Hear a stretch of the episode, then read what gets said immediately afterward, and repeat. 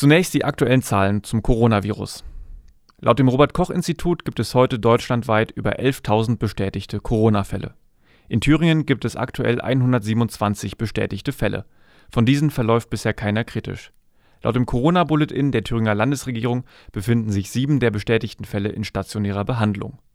In Thüringen ist bisher eine erkrankte Person wieder genesen. In Jena wurden gestern weitere 13 Menschen positiv auf den Coronavirus getestet. Damit steigt die Zahl der bestätigten Fälle in Jena auf 33. Auch hier bleiben die Krankheitsverläufe bisher milde bis moderat